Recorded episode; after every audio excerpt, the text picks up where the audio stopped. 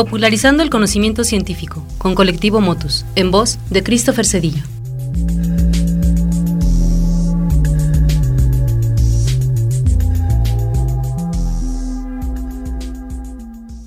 Recientemente Netflix lanzó la serie llamada Una piedra extraña, presentada por Will Smith y contado por ocho astronautas que narran su experiencia en el espacio.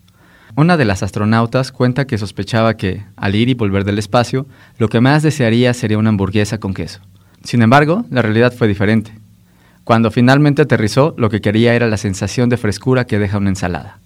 Yo soy Christopher Cedillo de Colectivo Motus y en esta ocasión platicaremos sobre plantas espaciales. Si estamos solos en el universo, seguro sería una terrible pérdida de espacio. Carl Sagan. En la Tierra, todas las plantas necesitan agua, luz, nutrientes y condiciones de temperatura y humedad. Generar todas las condiciones de manera artificial es un reto, en la Tierra, y una misión casi imposible en el espacio. Sobre todo porque fuera de la Tierra tendríamos que lidiar con todos los elementos mencionados, pero con un punto de complejidad adicional, gravedad cero. Las raíces, por ejemplo, siempre crecen en el suelo bajo un efecto llamado gravitropismo, lo cual significa que las células de las raíces tienen un mecanismo que puede detectar hacia dónde va el gradiente de gravedad, y de esta manera se entierra en una dirección clara. Veggie es el proyecto con que la NASA ha logrado posicionar una unidad de producción de hortalizas en la Estación Espacial Internacional y ha sido conceptualizada como una computadora de alimentos, que produce alimentos frescos para los astronautas, sí, pero también es una unidad experimental para conocer más de la biología en condiciones sin gravedad.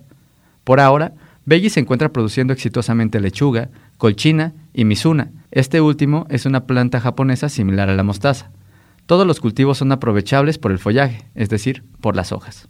Resulta lógico notar que solo se han enfocado en cultivos de hoja y no de fruto, ya que un fruto demanda gran cantidad de agua, y este es un recurso escaso y muy valioso en el espacio.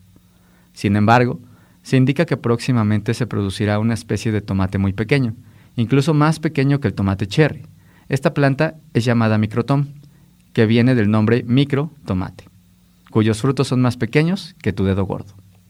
Recientemente China ha hecho historia al posicionar una sonda en el lado oscuro de la Luna. Y no solo eso, sino que lograron llevar semillas de algodón, colza, papas y arabidopsis. Los reportes indican que una planta logró germinar, la de algodón. Sin embargo, las condiciones adversas en la fase oscura no permitieron que el germinado siguiera su desarrollo.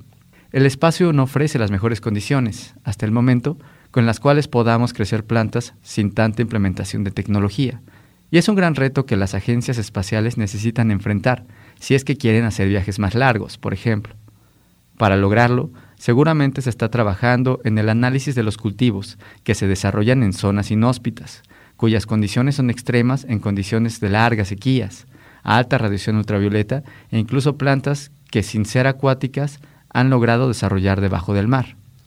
En ese sentido, en Querétaro tenemos la Reserva de la Biosfera, donde, en una superficie relativamente pequeña, se tiene una muestra representativa de la vida en México, lo cual incluye flora y fauna en una biodiversidad tan grande que no termina de ser analizada. Quién sabe, probablemente aquí, en la Tierra, se encuentran los secretos y la clave del éxito para llevar plantas a otros mundos. Por lo pronto, lo que es seguro es que esas pequeñas lechugas, tan inofensivas y saludables, han viajado al espacio es decir, que han viajado mucho más que tú y yo juntos. Nos gustaría saber qué piensas. Escríbenos en nuestras redes sociales Facebook, Twitter e Instagram como Colectivo Motus o bien en la página Motus XYZ. Si quieres volver a escuchar esta cápsula, busca el podcast de Colectivo Motus en Spotify. Divagamos popularizando el conocimiento.